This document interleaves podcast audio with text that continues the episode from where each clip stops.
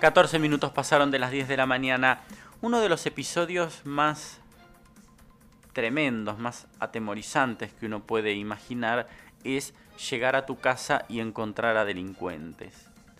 Bueno, fue lo que le pasó el viernes por la noche, cerca de la medianoche, a una familia que vive en calle Uriburu al 1500. Entraron a casa y había dos ladrones. Ellos se enfrentaron a los ladrones, lograron atrapar a uno, hasta que finalmente llegó la policía y lo detuvo, el otro lamentablemente se fugó. Vivieron una noche de terror, una pesadilla. Cintia es, llamémosle, la madre de familia. Son cinco en la casa, ella, su esposo y sus tres chiquitos, y está en línea con nosotros y yo le agradezco el, el valor y la valentía de este testimonio. ¿Cómo estás, Cintia? Te mando un beso grande. Buenos días, ¿cómo estás? Bien, muy bien. ¿Un poquito más tranquila? Digamos que puede ser, sí. o, recién queriendo caer, tal vez. Quizás, quizás, quizás. ¿Han podido descansar este fin de semana? Sé que el viernes no. No, sinceramente no. Todavía no hemos podido recuperar la calma, ni tampoco poder estar tranquilos, obviamente, después de lo sucedido. Contame cómo empieza esto. Yo sé que ustedes llegan a casa a eso de, de la median, alrededor de la medianoche del viernes y a uno de ustedes ya algo le llama la atención antes de entrar. Contame. Eh, llegamos a casa de una cena que habíamos tenido, eh, cerca de las 0.20 más o menos, supongo que era eso, realmente hoy no, me, no, puedo tener idea del horario en que estábamos. Eh, llegamos a casa, mi nena mayor se baja primero y ve que mira hacia la casa y ve que nos habían bajado la reja de la ventana del frente de casa, que daría el living de mi casa. Eh, en ese instante eh, nosotros miramos lo mismo desde el auto, cuando miramos eh, vemos que lo mismo que ella, pero tenemos una perra que por ahí es media grande y está en una etapa que por ahí rompe mucho. Y bueno, lo primero que imaginamos, dijimos, bueno, la perra en la desesperación de querer irse bajo la reja. Lo primero que imaginamos realmente cuando mm, eh, mi nena vuelve, nos, nos grita, papá, papá, como diciendo, no, no es la perra porque la perra ladraba desde adentro. Y bueno, ahí cuando nos bajamos, eh, lo primero que atinamos fue a entrar a la casa, sinceramente fue eso. Eh, agarramos la llave, ingresamos al domicilio, teníamos revuelto el living, los cajones abiertos, y en ese instante sentimos la puerta del patio que golpea contra la pared y bueno, ahí pasamos por el pasillo, que están las habitaciones y en el fondo de la cocina, bueno, eh, vemos que se escapaban, miramos las habitaciones nada, porque en el momento lo que atinamos fue eh, correr, poder agarrarlo. Sinceramente fue eso, eh, inimaginable. Así que bueno, cuando llegamos al patio vemos que uno de ellos sube al techo y el otro atinando a hacer lo mismo y en ese momento, bueno, pudimos eh, agarrarlo y retenerlo, retenerlo de una manera espantosa, porque no es lo que uno desea ni lo que uno imagina tampoco, pelear, forcejear, golpearnos, eh, lastimó a mi hija, que fue la que pudo retenerlo para que no hiciera nada a los nenes más pequeños, así que bueno, un poco todo eso. Sí, claro, entiendo que uno de ellos es el que se escapa, que es el que logra saltar al techo y al otro ustedes lo retienen, creo que hasta lo bajan y claro, imagínese la gente que nos está escuchando el forcejeo. Tengo entendido que tenía un, grado de, de, una fuerza, una violencia inimaginable esta persona. Sí, sí, sí, lo que él buscaba era ir, pero lo que buscaba en el momento que nos golpeaba, que nos pegaba, él buscaba la puerta de la calle para poder irse, eso es lo que él buscaba. En el momento del forcejeo la fuerza de él era impresionante, porque es la verdad, a mi marido en un momento cuando lo baja del techo, eh, lo baja del techo, perdón, lo baja cuando intenta subir, eh, a mi marido, lo, bueno, en las puertas se caen los dos, eh, yo tratando de retenerlo, tratando de bajarle realmente el cuellito para verle la cara, era algo que, que me, me daba impotencia, querer ver quién era, quién era el que estaba dentro de mi casa. Bueno, después en ese forcejeo, él intenta salir, para pero se mete dentro de mi casa, y ahí es donde mi nena de 16 años eh, lo retiene lo retiene con toda la fuerza que pudo, pobrecita, y bueno, volvemos a ingresar nosotros al domicilio, y bueno, y ahí se inicia otro forcejeo más fuerte con mi marido, y bueno, salí ahí en ese momento, recién ahí pude salir a llamar a la policía y pedir ayuda porque realmente era algo desesperante, no queríamos dejarlo ir, eso fue lo que sucedió, no queríamos que se vaya y que todo quede como queda siempre, lamentablemente, que tal vez así todo que impune como todo lo que queda en este, en este país en el que vivimos, ¿no? Claro, te entiendo cuando vos decís no queríamos dejarlo ir porque era sino que, que todo fuese en vano. Si se iban, supongo que tus sensaciones nunca nadie los va a atrapar. Exacto. Es lamentablemente y muy triste pensar en que la justicia nunca hace nada a favor nuestro.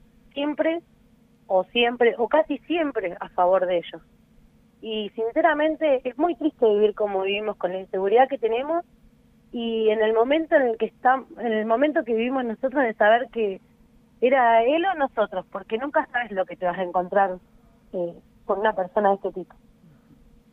¿Estaba armado?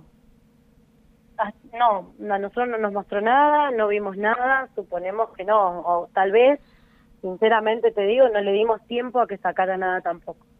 Sí, sí, además entiendo que en ese momento no lo pensás, me pongo en el lugar de ustedes, no no no lo pensás, reaccionás, No, la reacción nuestra fue eh, dolor, indignación, bronca, eh, saber que todo lo que uno hace, el sacrificio que uno hace día a día como cualquier ciudadano, eh, que te lo lleven en dos minutos, que te lleven todo en dos minutos. Eso te indigna, que entren a tu casa, que violen tu intimidad, que la situación que vivís con tus hijos, que tengan que pasar, que tengamos que pasar eso, siendo gente laburante, buena gente, no hacemos mal a nadie. ¿Demoró mucho la policía en llegar? No, por suerte realmente tengo que decir que no, que fue bastante rápido y la verdad que se comportaron muy bien con nosotros tres hijos, tu hija adolescente ingresó a la casa, los otros dos, los más chiquitos, ¿dónde estaban? En la calle, en la vereda. En la vereda de mi casa, uno de los nenes que tiene 11 años, eh, se subió al auto a la hermana y a la perra y él se fue a pedir ayuda al bar, al boliche que hay enfrente, que es Moreno y Arana. Él se fue a pedir ayuda ahí, a los gritos desesperados. Mira vos, claro, sí, me imagino la desesperación de ellos. Sí, sí, sí la desesperación y el momento. Te puedo asegurar que no nos borra nadie este momento. Sí, porque todo se convierte en una pesadilla. Ustedes terminaron lastimados, ¿verdad? Sí, a mi nena llegó a morderla. Bueno, mi marido obviamente en el forcejeo tiene algunos rasguños y la mano bastante hinchada. Yo tengo lastimado el brazo.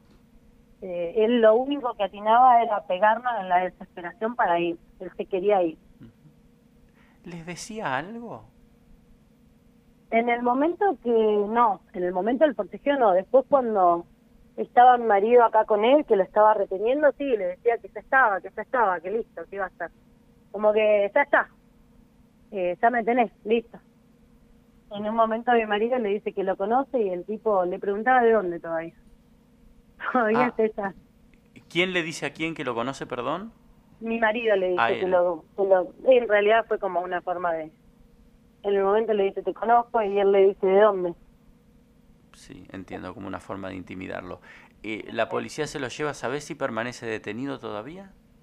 No, no, hasta ahora no tenemos, la verdad no tenemos, eh, no hemos hablado con nadie, no nos ha llamado nadie tampoco. Hasta el momento no tenemos idea. En este momento sí, y lo llevaron a la comisaría segunda, pero después de eso ya no, no sabría decir. ¿Al otro muchacho la policía lo buscó?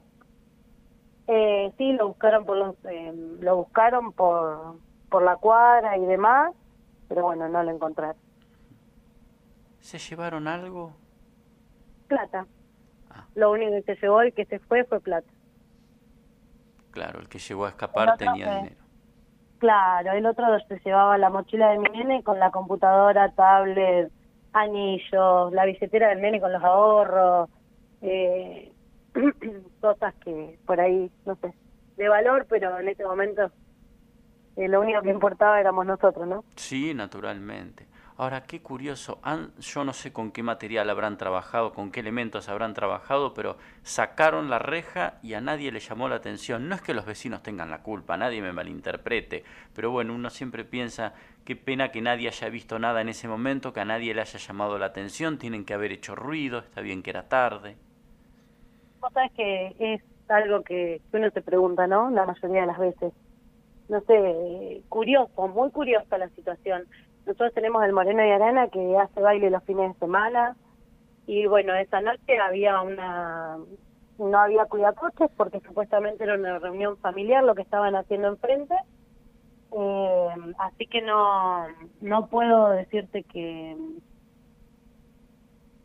que es lo que pasó realmente en eso. Vecinos, nadie vio nada, eh, nadie escuchó nada y sinceramente no había nada más que la reja en el piso, o sea, no sé con lo que trabajaron, y se llevó el otro chico las cosas que con las que utilizaron para romper la reja. La verdad no te puedo decir, porque no sé, no me explico. ¿Cuánto tiempo hace que viven allí? Nosotros hace 12 años y mis suegros debe estar treinta y pico de años que están acá en el barrio que vivían ellos anteriormente. ¿Alguna vez les habían robado? No, nunca, nunca, jamás, jamás pasó nada, nada. Sinceramente era puedo decir hoy, un barrio tranquilo, eh, somos gente muy tranquila, gente laburadora. Por ahí ahora se nos complica un poco los fines de semana con el boliche porque la gente sale eh, muy excitada, parece. Se complica un poco con eso los fines de semana, pero los días de semana la verdad que estamos muy tranquilos. Somos solidarios con vos, con todos ustedes. Entiendo que con el correr de los días ya van a ir sintiéndose un poquitito más tranquilos, la pesadilla irá pasando, la sensación, ¿no? El recuerdo tan, tan reciente de lo que vivieron. Te mando un fuerte abrazo y a vos, a tu, a tu chiquita, a tu familia, y te vuelvo a agradecer el testimonio. No, por favor, mira, te les agradezco a ustedes por habernos llamado y lo único que pido es que podamos vivir un poco más tranquilos, que podamos llegar a casa, salir en paz y llegar a casa y estar en paz, lo único que pido. No pido más que eso, que no los dejen libre, que los busquen y que en algún momento se pueda terminar un poco todo esto y estar más tranquilo. No pido más que eso, laburamos, respetamos, somos buenas personas, eh, no merecemos todo esto que pasa. Un beso grande. Bueno, muchísimas gracias. Un beso.